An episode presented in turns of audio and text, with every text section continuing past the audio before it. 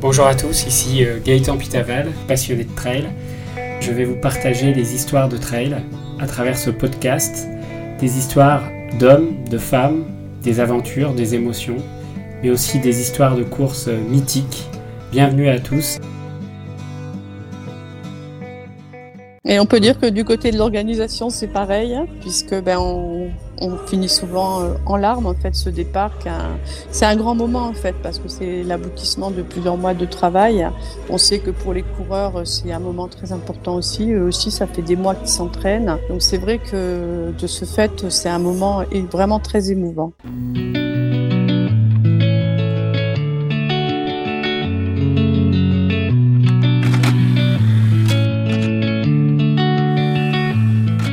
Bonjour à tous, bienvenue dans ce nouvel épisode de Trail Story. Aujourd'hui, je suis ravi d'accueillir Odile Baudrier, qui va se présenter tout de suite. Bonjour Odile, tu vas bien? Oui, bonjour, euh, oui, tout va bien, merci. Donc effectivement, je suis Odile Baudrier. Euh, je suis organisatrice euh, et créatrice avec Gilles Bertrand, qui est également dans la vraie vie mon mari, du Festival des Templiers, ou plus exactement à l'époque de la Grande Course des Templiers, qui a été créée en 1995. En parallèle, je suis également journaliste. Depuis huit ans, je suis spécialisée dans le domaine du dopage en athlétisme à travers un site internet qui s'appelle sp15.fr. Ok, très bien. Merci Odile. Odile vient d'en parler. Elle est euh, à la genèse de la création du magnifique euh, Trail des Templiers. Alors Odile, j'ai interviewé ton mari sur, ce trail, mais toi, quand vous avez lancé euh, ce trail, hein, donc comme tu l'as dit, il y a déjà pas mal d'années, Qu'est-ce qui vous a motivé euh, pour lancer ce trail dans cette région? En fait, euh, on avait euh, donc été aux États-Unis pour découvrir le Leadville Trail, qui est un trail de référence donc américain.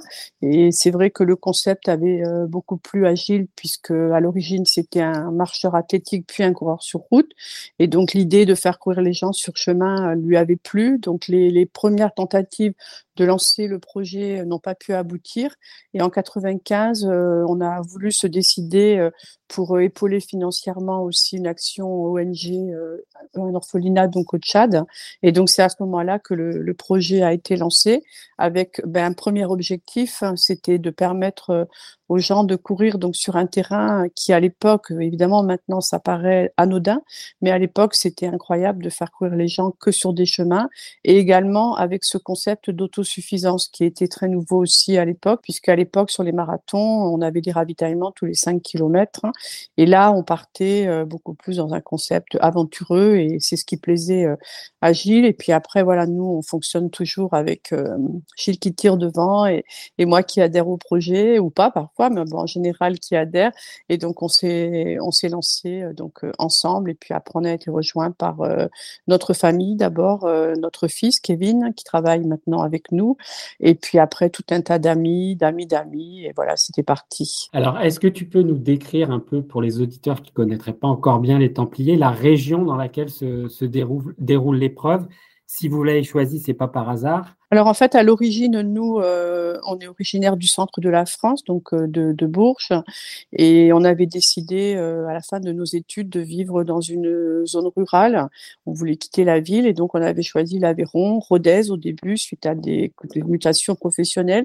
On est arrivé ensuite à Millau, et c'est vrai que le terrain de jeu, il est exceptionnel ici, avec les Causses, donc ben, le Causse noir. Le plus connu, c'est bien sûr le Causse du Larzac, également la vallée du Tarn, la vallée vallée de la Jonque, la vallée de la Dourbie, tout ça, c'est des environnements naturels très beaux, euh, en même temps euh, accessibles par rapport à des zones très montagneuses. Donc, c'est aussi euh, ce qui nous a plus, c'est de pouvoir développer, euh, on va dire, un concept, le festival, qui permet à des gens de tous les niveaux et tous les origines de participer. Et puis, euh, c'est aussi un environnement où euh, c'est une, ce sont des zones qui sont très peu habitées. Donc, c'est vrai aussi que ça séduit beaucoup des urbains parce qu'ils peuvent courir plusieurs heures sans voir de, de, village ou alors seulement un petit hameau de temps en temps. Donc, c'est ce qui a permis de populariser l'épreuve dès le début finalement et qui lui a permis euh, donc de, grossir beaucoup pour euh, devenir euh, ce qu'elle est maintenant. On peut dire quand même pour les auditeurs, le Festival des Templiers, ça regroupe à peu près une douzaine de courses. Tu peux les décrire un peu ces différentes courses? En fait, c'est une palette de courses qui commence de 9 km à 108, hein, l'endurance trail. Et ensuite, euh, dans, dans ça, eh il y a toutes les distances. Il y a 18, il y a 11, il y a 30, 39, il y a deux marathons. La 50 qui fait une cinquantaine et le Grand Trail des Templiers, donc l'épreuve référente qui a lieu le, dimanche et qui se déroule sur 80 km. Sur trois jours de course, donc effectivement, on a 12 courses et euh, ça nous permet de, permettre aussi de proposer à, tout le monde de, venir euh, disputer euh, une épreuve. Alors le trail historique, c'est le Grand Trail des Templiers. Hein. Cette année, il fera 80,6 km, je crois, avec 3530 mètres de dénivelé positif. Cette course, c'est la course de référence. Est-ce que toi, tu peux nous parler un peu de son parcours et qu'est-ce qui fait rêver les trailers dans cette course finalement? Pourquoi les trailers viennent faire ce Grand Trail des Templiers? Alors, je pense que le côté historique, finalement, au fil des années, euh, ça donne euh, une envie plus forte aux gens de disputer quelque chose qui, qui est là depuis longtemps, en fait, sur laquelle, certes, les parcours ont évolué, donc les comparaisons de chronométrage euh, de chrono ne peuvent pas vraiment se faire, mais malgré tout, euh, on, s'inscrit dans une histoire et je pense que ça c'est important. Ensuite, on, évolue donc sur euh, un parcours qui a des sections très sauvages et avec des traces en monotrace, également des traces plus larges selon les, segments et une fin de course qui est très très belle avec la montée sur la Puncho et la descente sur sur Millau.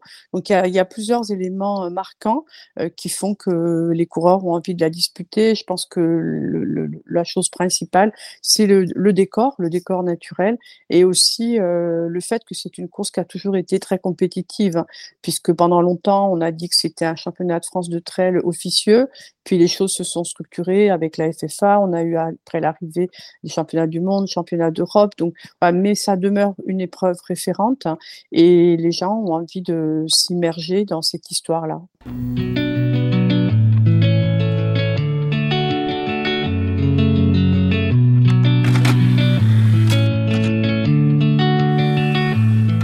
Sur euh, le trail des Templiers, euh, moi qui ai fait euh, plusieurs fois le marathon d'Écosse et qui ai fait également le Grand Trail des Templiers, ce qui m'a marqué, c'est les bénévoles et les ravitaillements. Moi, j'ai jamais vu ça ailleurs. C'est-à-dire qu'on a une qualité de ravitaillement et une, disponibilité des bénévoles qui est juste euh, incroyable. Alors, est-ce que tu peux nous parler de la, relation que vous avez avec ces petits villages qui accueillent les ravitaillements et les bénévoles? En fait, les bénévoles, euh, comme je le disais au début, c'était des amis, des amis d'amis, et finalement, euh, euh, il y a une ambiance particulière qui s'est créée entre parfois des gens qui étaient d'anciens coureurs à pied ou coureurs à pied encore en activité, et leurs amis sont venus. Parfois, ils n'avaient rien à voir avec le monde de la course à pied. Par exemple, on a un artiste potier qui est actif sur les Templiers depuis longtemps parce qu'il est originaire du Larzac, il a eu envie de rejoindre l'équipe et finalement, toutes ces, personnes se sont mélangées, se sont mixées d'une façon euh, qui nous subjugue et qui nous surprend d'ailleurs encore chaque année. Encore maintenant, ben, ce soir, on aura donc euh, l'apéritif des bénévoles. C'est ce qui marque vraiment euh, l'ouverture du Festival des Templiers. On a eu des réunions au mois de septembre, on a eu plusieurs moments de rencontres et les gens sont heureux de se voir, de se revoir, de se re-rencontrer et d'échanger, de partager des moments qui sortent de leur routine quotidienne en fait. Et c'est des moments de partage que les gens ont envie de, revivre. Et en fait, c'est pour nous absolument pas une difficulté d'avoir de recruter des bénévoles par exemple, là, dans la dernière semaine qui vient de se dérouler, on a eu à nouveau une quinzaine de candidats euh, qui ont demandé à être bénévoles. Et c'est vrai que c'est un effet boule de neige qui est, euh, qui est assez subjugant, en fait, en tant que responsable un petit peu de tout ça, euh, se dire qu'on a réussi à mixer tout ça et, et que les, les, bénévoles, et c'est ce qu'on va encore leur dire ce soir, hein, à un moment donné, pendant la course, on s'oublie, en fait, on est, on est là au service des coureurs, hein. on pense plus euh, à ces petits problèmes, etc. On se met au service du coureur et je pense que c'est vraiment ce que les coureurs ressentent, hein, comme tu l'as dit toi-même quand tu as couru. Euh, les gens sont disponibles, extrêmement disponibles. Nous, on a d'ailleurs des bénévoles qui sont pratiquement euh, trois semaines avec nous, en fait, sur des missions techniques ou des missions de panotage ou des missions très logistiques. Les, les bénévoles du terrain, bien sûr, qui tracent, qui vont commencer à tracer lundi. Il y a pratiquement une vingtaine de personnes qui sont là pendant une semaine pour tracer et ouvrir. Ah, c'est pas banal en fait. Donc l'ambiance effectivement, elle est très positive et je pense que c'est des moments particuliers dans une vie euh, bah, qui pour tout le monde comporte des aléas euh, plus ou moins importants et donc du coup ça gomme un peu euh, ces moments négatifs de, de la vie pour beaucoup de positifs. Alors moi il y a un ravitaillement surtout que j'adore, c'est la ferme du CAD. Est-ce que tu peux nous parler un peu de ce ravitaillement qui est un peu particulier quand même? Alors, c'est un, ravitaillement, comme le, le, dit le chef de poste, c'est un peu une île, en fait, hein, dans, dans, le COS parce qu'en fait, euh, il n'y a pas d'électricité, il n'y a pas d'eau. C'est donc c'est une, une, ancienne ferme entièrement en pierre hein, euh, qui appartient à la communauté de communes de Millau, donc qui nous la met à disposition. Et donc euh, c'est une belle salle avec une belle voûte en pierre. Hein. Et c'est vrai que l'ambiance est particulière du fait justement de cet isolement complet dans la forêt. C'est aussi le dernier ravitaillement avant de descendre sur Millau. En fait, en, en, en distance, il est très proche, mais en temps, c'est long. Donc les gens sentent qu'ils sont à la, à la fin, mais en même temps, ils sont fatigués et ils apprécient de pouvoir traverser cette, cette vieille ferme. souvent, il y a un feu qui brûle. Certains jours, comme pour l'endurance trail, on a des gens qui, qui chantent aussi, puisqu'on a un groupe folklorique. donc il y a toute une, une osmose qui s'est faite aussi à ce niveau-là. C'est aussi un ravitaillement qui, sur un plan technique pour nous, est complexe à gérer du fait du manque de toutes les fonctionnalités. Donc c'est un gros travail de mise en place. Il faut amener des grosses citernes d'eau, plus des bouteilles, plus euh, les, groupes électrogènes, avec les bidons d'essence. Voilà, c'est toute une mise en place qui est longue. Et c'est aussi, euh, en dehors de l'arrivée, le seul ravitaillement qui est ouvert pendant trois jours, en fait. Donc, il fonctionne du vendredi matin vers 9h jusqu'au dimanche soir vers 21h. Et il y a des ambiances particulières aussi parce que les gens y arrivent fatigués et que pour eux, c'est un petit peu un, un havre de paix. C'est un moment de réconfort où euh, ils peuvent euh, bah, déguster euh, les produits locaux aussi, avec cette année d'ailleurs beaucoup, beaucoup plus de produits originaires de, la région ou alors bio. Et donc voilà, c'est ce qui fait que le CAD dégage souvent des bons souvenirs aux coureurs. Ah oui, les tartines de Roquefort, une petite bière, la cheminée qui crépite, c'est vraiment c'est vraiment sympa en tout cas. Alors donc ce, parcours, il est un peu historique du Grand Trail euh, des Templiers. Est-ce que vous avez vu là ces dernières années, après le Covid ou autre, un changement un peu dans la pratique des coureurs? Est-ce que vous, sur les inscriptions des courses, vous avez vu euh, des choses changer euh, depuis le Covid ou depuis quelques années? Alors l'édition 2021, ben, elle était particulière puisqu'elle elle se déroulait avec l'application du pass sanitaire. En plus, c'était une édition, on avait beaucoup de coureurs euh, qui étaient reportés parce qu'on avait une édition 2019 qui s'était annulée pour des problèmes météo sur le Grand Trail des Templiers. Donc voilà, on avait eu un chiffre d'inscrits qui était comparable aux années précédentes. Par contre, on avait eu euh, un, petit peu moins parce qu'aussi à la fin, on avait fermé les courses courtes pour éviter d'être dépassé par la gestion du pass sanitaire et on avait eu un, un nombre de non partants euh, assez important. Et cette édition 2022, par contre, on est revenu sur des records historiques mmh sur toutes les épreuves, excepté l'endurance trail qui aura quand même 1300 coureurs. Donc c'est quand même un très très joli chiffre d'ultra pour cette année 2022 où beaucoup d'épreuves ont tassé. Et nous serons donc à 10 500 inscrits, c'est-à-dire notre maximum en fait, en sachant que nous avons une liste d'attente qui était qui est de 2500 personnes qui ne pourront bien sûr pas être débloquées. Donc ça donne une idée quand même du, du potentiel de l'événement. Et pour nous, euh, il n'y a pas de, a pas de crise euh, marquée. On voit pas d'évolution. Les gens ont envie de venir, de revenir. Et tous les jours, on fait des déçus actuellement en répondant non, on ne mmh. on pourra pas vous prendre dans le peloton puisque chaque course a son propre quota en fait. Ça c'est un quota qui est fixé par Gilles en fonction des contraintes techniques du parcours. Hein. Sur certaines épreuves, on accepte 1000 euh, coureurs, euh, sur certaines autres 500, et sur le Grand Trail des Templiers, à peu près 2500 par temps. On aura 2700 mmh inscrits, euh, soit 2500 par temps. Donc, pour garder un confort de course qui correspond aussi à l'esprit de, de l'épreuve. Bon, j'en profite pour dire à mon ami Nicolas qui savait que je faisais un podcast avec toi que je ne pourrais pas avoir de passe droit pour lui entrer des Templiers, que je n'aurais pas de place pour lui. Alors, est-ce que euh, Gilles a préparé son petit mot pour le départ du Grand Trail? Tu l'as vu ah, euh, réviser Je ne sais pas, c'est secret, là, je, je ne sais pas. Il, euh, il cogite souvent avant. Euh, là, je ne pense pas, mais je, je ne sais pas. Euh, parfois, il le fait tard. Hein. Quand on était à Nantes, par exemple, il l'écrivait parfois le matin du départ, en fait, très tôt.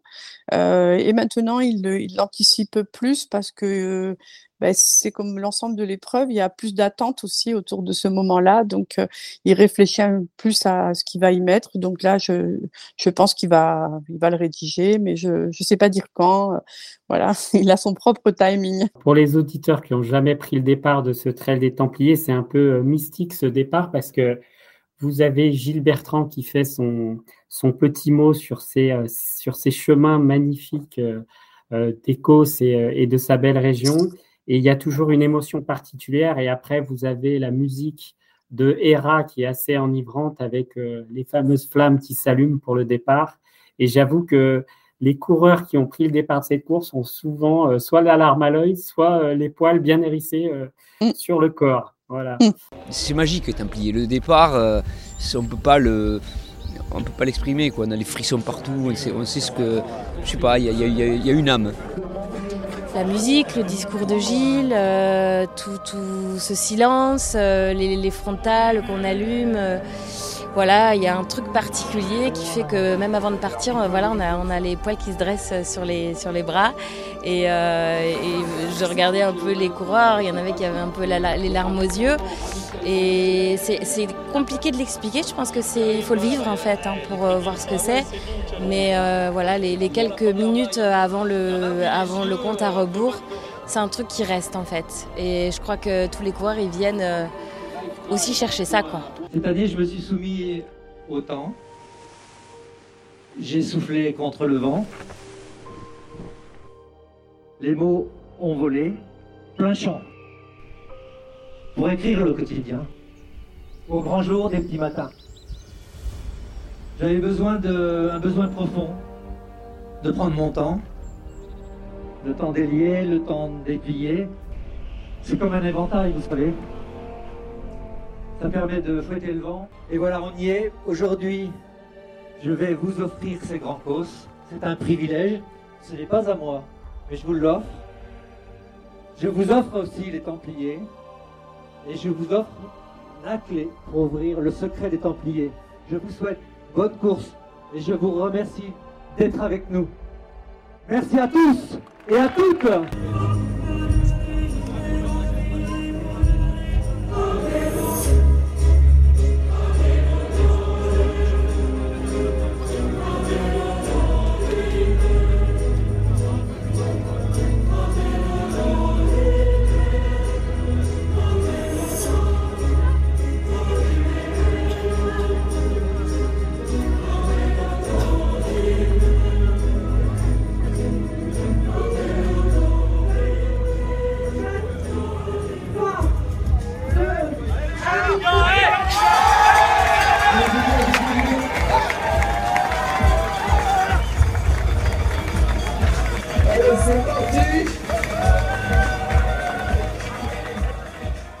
Et on peut dire que du côté de l'organisation, c'est pareil, hein, puisque ben on, finit souvent euh, en larmes en fait ce départ. C'est un grand moment en fait parce que c'est l'aboutissement de plusieurs mois de travail. On sait que pour les coureurs euh, c'est un moment très important aussi. Eux aussi ça fait des mois qu'ils s'entraînent. Euh, ils ont quand même une appréhension à partir sur un parcours qui est quand même long et exigeant, sur un effort qui va leur prendre beaucoup d'heures, qui va représenter un vrai un vrai moment fort dans, dans le physique et dans le mental aussi. Donc c'est vrai que de ce fait c'est un moment vraiment très émouvant.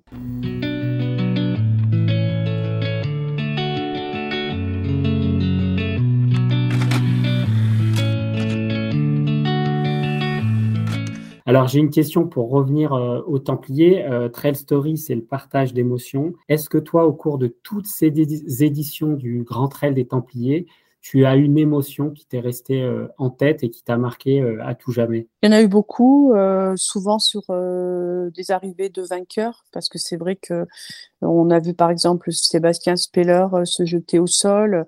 On a vu dans le passé, je me rappelle Isabelle Josso sur Nantes exprimer un grand bonheur. Voilà, il y a eu des grands moments d'émotion avec les vainqueurs, mais ce sont des moments d'émotion qui durent longtemps. Par exemple, l'année dernière, c'est vrai qu'on avait traversé des années difficiles. 2019, l'annulation pour cause de météo à quelques heures du départ. 2020, euh, malgré euh, tous nos efforts pour bâtir l'épreuve, ben, euh, la mort dans l'âme, il faut renoncer.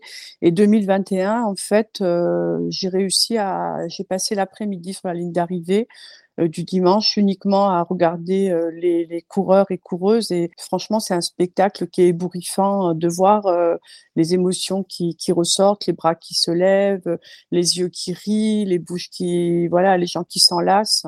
Et ça, c'est dans nos esprits à tout moment quand bah, durant l'organisation, il y a des moments difficiles, hein, il faut, faut, le reconnaître aussi. Voilà, il faut remettre ses émotions euh, dans la machine, il faut repenser au moment du départ avec Hera, la musique, les fumigènes, et puis tous ces sourires qu'on a envie de revoir, se dire que voilà, on a contribué à un moment de bonheur pour, euh, pour tout ce monde-là. C'est ce qui m'a, c'est ce qui nous porte aussi à, à poursuivre le, projet. On a vu euh, dans les informations trail de la semaine dernière que Jim Wemsley finalement serait là euh, pour le Grand Trail des Templiers. C'est c'est quelque chose que vous appréciez, vous, d'avoir ce type d'athlète sur votre course, des, grands champions? Ah oui, pour nous, c'est un moment. Euh, enfin, on a été très heureux d'apprendre qu'il voulait euh, venir courir. C'est un honneur. C'est quelqu'un qui a gagné de très grandes courses aux États-Unis. Il vit maintenant en France depuis euh, quelques mois.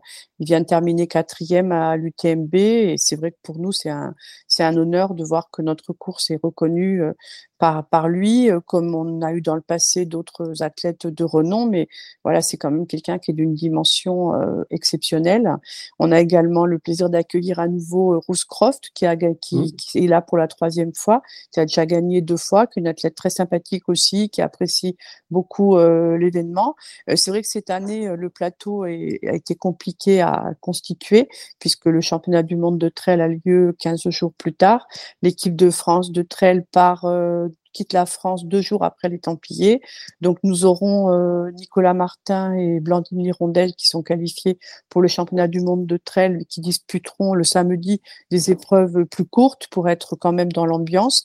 Mais c'est vrai qu'on apprécie, euh, oui, nous de, par notre origine liée à l'athlétisme de haut niveau, euh, on apprécie d'avoir un, beau plateau et, aussi d'avoir beaucoup de populaires. En fait, on, on, aime on aime les deux, mais c'est vrai que pour nous c'est toujours un honneur que quelqu'un de du niveau de Jim Fosley euh, choisissent l'épreuve. Hein.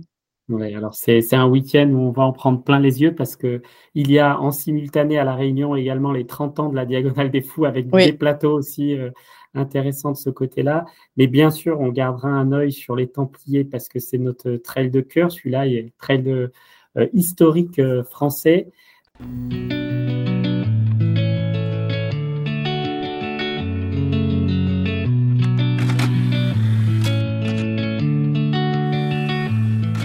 Alors, euh, j'ai une petite question qui est plus euh, liée à l'actualité. Toi, tu, m'as dit que tu étais engagé dans un programme euh, antidopage, notamment avec SP15. SP15, pardon. Et alors, tu as vu sans doute sortir l'affaire cette semaine de Marc mm-hmm. Kangongo. Mm-hmm. quel, est ton, quel est ton retour, toi, qui est un peu dans ce milieu-là de la lutte antidopage? Est-ce que tu as tu as des choses à dire euh, sur ce point-là? Bah En fait, euh, Marc Angungo, quand j'avais vu sa performance à Sierzinal, ce qui avait précédé, ce qui a suivi, euh, j'avais commencé à travailler sur un sujet sur, sur ce thème, sur lui. Et puis, bon, je l'ai mis en, stand-by. Hein. mais il est certain que le parcours n'était pas linéaire, il n'était pas cohérent. Et c'est vrai que bah, du fait que j'ai pratiqué le journalisme en athlétisme pendant longtemps, j'ai acquis une certaine connaissance de l'analyse des performances. Et là, on voyait qu'il y avait un hiatus. Et d'autre part, ben, j'ai appris, on a appris aussi tous que malheureusement, euh, les coureurs du Kenya sont de grands adeptes des produits dopants et en particulier euh, de tout ce qui est produit anabolisant. Et c'est encore le cas d'ailleurs pour pour lui. Et donc du coup, en voyant arriver ce team, puisque c'est quand même un team qui est arrivé du Kenya pour disputer des épreuves de, de trail et montagne, voilà, j'avais vraiment une appréhension que, ce, qui est, ce qui vient d'arriver euh, arrive, c'est-à-dire qu'on s'aperçoive qu'il y avait utilisation euh, de produits dopants. Le retard euh, du trail par rapport au marathon pour les athlètes du Kenya, il vient du fait qu'il y a peu d'épreuves qui sont dotées euh, financièrement. Et donc, comme ce sont des professionnels de la course à pied, euh, ils, ils ont toujours plus opté pour le marathon que, que pour le trail. Là, maintenant, sur certaines épreuves de marathon, ils sont moins, on désire moins les inviter du fait de ce passif qui est très lourd pour le Kenya. Et donc, du coup, il y a eu ce, montage et cette orientation vers euh, le trail et le mar et le et la course de montagne. Mais c'est voilà, c'est vraiment navrant euh, de voir euh, que le sport est souillé, même si je sais aussi qu'il n'y a pas que les coureurs du Kenya qui utilisent des produits dopants dans le trail. Il faut pas non plus être naïf. Il y a d'autres performances qui sont anormales et qu'on peut détecter avec aussi des liens entre des, des, trailers, euh, des cyclistes, euh, etc. Donc c'est vrai que c'est un domaine qui est, compliqué. Le trail a quand même euh, des données financières qui sont intéressantes pour ces pratiquants, puisque avec les, les primes financières, peu d'épreuves en donnent. Nous, nous avons une prime de 7000 euros qui est donnée aux, vainqueurs du Grand Trail des Templiers et cette année 2000 euros sur l'Endurance Trail. Ça, c'était une volonté commune de Gilles et moi de donner des, des primes euh, pour en estimant qu'il est normal aussi que les athlètes qui font vivre euh, une épreuve, qui lui donnent de la renommée, qui lui donnent de l'intérêt euh, sportif, reçoivent du financier. Donc il y a ces primes financières, mais qui sont très peu répandues en fait dans, dans le trail. Et par contre, il y a tous les aspects liés au team des marques, où on s'aperçoit qu'il y a quand même beaucoup de, de marques qui investissent sur les, les, trailers. Hein. Et donc c'est ce qui suscite aussi l'intérêt. Donc c'est une mmh. déception, hein, une déception très grande. Bon, cette année, on est au 23e athlète du Kenya contrôlé positif. Donc je ne sais pas euh, jusqu'où on va accepter euh, d'aller en laissant euh, le Kenya continuer à être représenté à l'étranger par des tricheurs et qui nuisent à tout le pays. Hein. Qui nuisent au sport et qui nuisent au pays aussi, aux athlètes qui sont, qui sont propres. Voilà, exactement. En tout cas, merci beaucoup Odile pour le Avec temps plaisir. Merci beaucoup. Hein, de... Bonne continuation. Voilà, cet épisode de Trail Story est maintenant terminé. Je vous remercie de votre écoute. La semaine prochaine, dans Trail Story, je vous diffuserai un épisode concernant le Trail Off avec cette euh, nouvelle façon de faire du trail, avec un trail plus libre, sans contrainte. Nous terminons en musique avec une chanson choisie par Odile Baudrier, avec la chanson du groupe Hera, bien sûr, en honneur au Grand Trail des Templiers qui s'élancera le week-end prochain. Bonne aventure trail à toutes et à tous et merci pour votre écoute.